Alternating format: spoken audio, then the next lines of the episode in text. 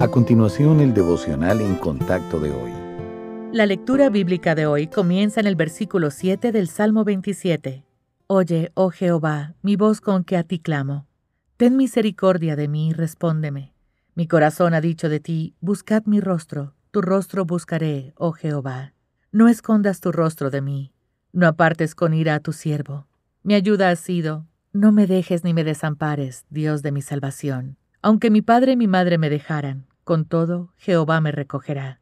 Enséñame, oh Jehová, tu camino, y guíame por senda de rectitud a causa de mis enemigos.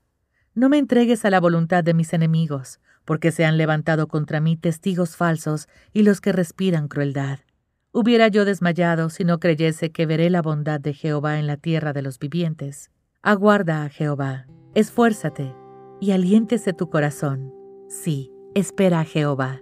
El doctor Stanley ha conocido el dolor de la soledad y el aislamiento emocional a lo largo de su vida, pero Dios nunca lo ha abandonado.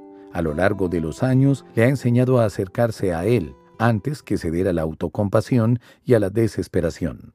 No podemos negar los sentimientos de soledad ni podemos permitirnos regodearnos en ellos. El Salmo de hoy revela cómo David afrontó su aislamiento. En el versículo 7 leemos que clamó al Señor.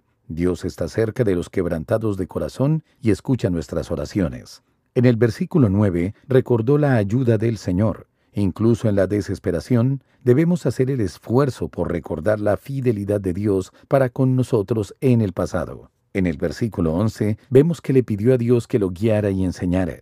En lugar de aislarnos con lástima de nosotros mismos, debemos acudir a la palabra de Dios para comprender los caminos del Padre Celestial.